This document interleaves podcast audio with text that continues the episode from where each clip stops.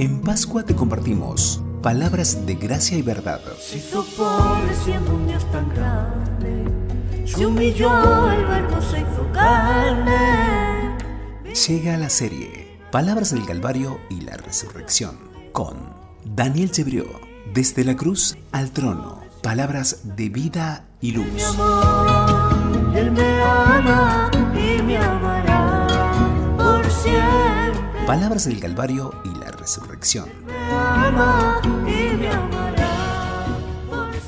En nuestra serie de devocionales Palabras del Calvario y la Resurrección, vamos a compartir un pensamiento que se titula Una promesa que produce paz. Dice Lucas capítulo 23, versículo 43. Entonces Jesús le dijo, De cierto, de cierto te digo que hoy estarás conmigo en el paraíso. Martin Lloyd Jones dijo, El Evangelio es totalmente realista. Comienza con nosotros exactamente donde estamos, en el fondo de un abismo de corrupción. La segunda expresión de Jesucristo en el Calvario está dirigida a un hombre agonizante que sufría esa condena por haber sido ladrón. Dice Lucas capítulo 23 versículos 32 al 33. Llevaban también con él a otros dos que eran malhechores para ser muertos. Y cuando llegaron al lugar llamado de la calavera, le crucificaron allí y a los malhechores, uno a la derecha y otro a la izquierda. Este hombre, en su agonía, reconocía su culpa y merecida condenación, ya que él mismo dijo, nosotros, a la verdad, justamente padecemos porque recibimos lo que merecieron nuestros hechos, según dice Lucas 23:41. En ese estado de conmoción y dolor, tuvo lucidez espiritual para clamar al Señor, acuérdate de mí cuando vengas en tu reino, según nos dice Lucas 23:42. Acerca de este momento, Charles Spurgeon dijo lo siguiente, si un Salvador agonizante salvó al ladrón, mi argumento es que él puede hacer aún más ahora que vive y reina. Todo poder en el cielo y en la tierra le es dado. ¿Puede algo en el momento presente sobrepasar al poder de su gracia? No es sólo la debilidad de nuestro Salvador la que hace memorable la salvación del ladrón penitente. Es el hecho de que el malhechor moribundo lo vio ante sus propios ojos. ¿Te puedes poner en su lugar e imaginar a alguien que cuelga en la agonía de una cruz? ¿Podría fácilmente creerle que era el Señor de la Gloria y que pronto vendría su reino? La respuesta del Señor fue un bálsamo de esperanza y paz para aquella pobre y miserable alma sedienta que estaba sufriendo justamente la retribución por sus culpas y pecados. En primer lugar, sus palabras expresaban certeza. El Señor le respondió, de cierto, porque lo que estaba por decir parecería muy difícil de creer. Un judío colgado de una cruz era considerado alguien maldito y por lo tanto irredimible. Por ello que recibiera la promesa de entrada al reino de Dios sonaría inconcebible para cualquiera que lo escuchara. En segundo lugar, sus palabras expresaban consuelo. Al decirle, hoy estarás conmigo en el paraíso, estaba asegurándole a este hombre una total reconciliación con Dios. No iba a ver a Jesús de lejos, sino que estaría a su lado en el mismo cielo, lo que implicaba una restauración absoluta. Según Corintios capítulo 12 versículos 2 a 4, el apóstol Pablo fue llevado al tercer cielo, lugar que también llama paraíso. En Apocalipsis 2.7, 22.2, versículo 14, también encontramos esa relación. Por lo tanto, no hay dudas acerca de que el Señor le prometió una entrada asegurada al cielo eterno, donde está nuestra ciudadanía y de donde también esperamos al Salvador, al Señor Jesucristo, según Filipenses 3:20. También, en tercer lugar, sus palabras expresaban calma.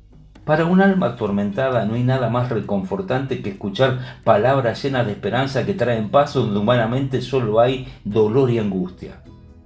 Como dice el escritor de Hebreos, necesitamos asirnos de la esperanza puesta delante de nosotros, la cual tenemos como segura y firme ancla del alma y que penetra hasta dentro del velo.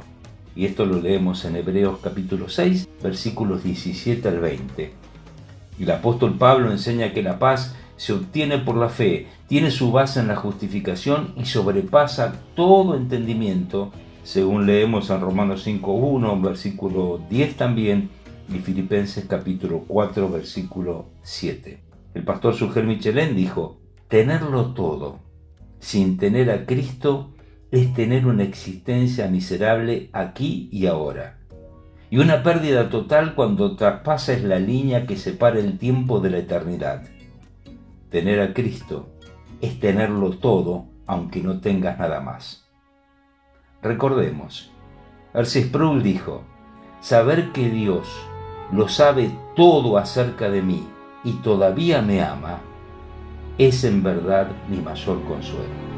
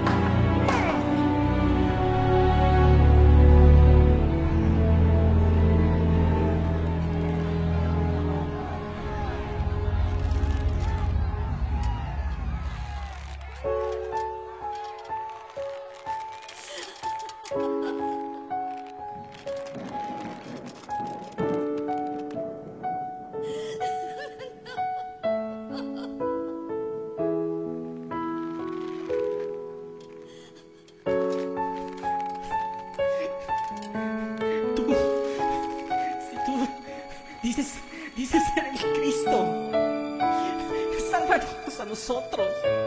Sálvate de ti mismo. Muéstranos tu gran poder. Callad.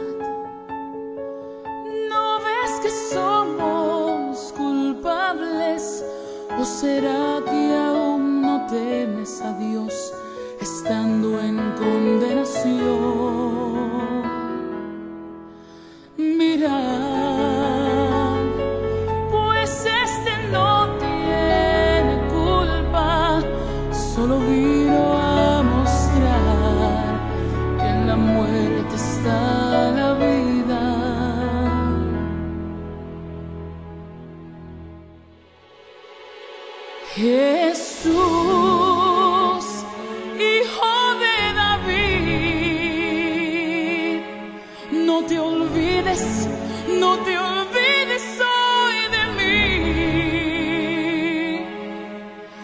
Conozco que solo en ti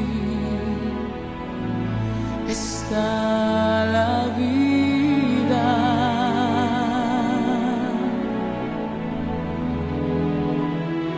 Jesús,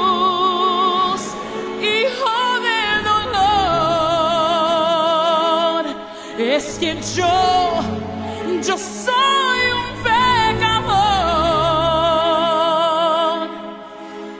precio de mi deuda. Paga